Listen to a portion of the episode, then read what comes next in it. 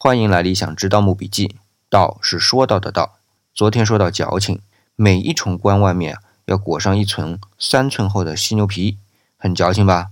这每一重棺外面裹上一层皮能够理解，说到底就是为了防水，要更好的保护棺木，防止尸身腐烂。但是非得规定是三寸厚，想想看啊，三寸厚的皮上哪儿去找啊？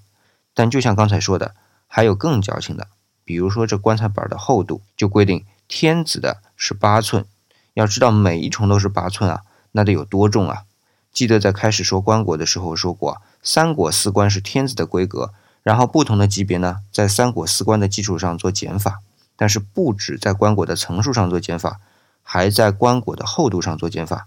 天子八寸，刚才已经说过了，那么那些士大夫呢，只能用六寸厚的棺材板，那其实啊，六寸厚已经不薄了。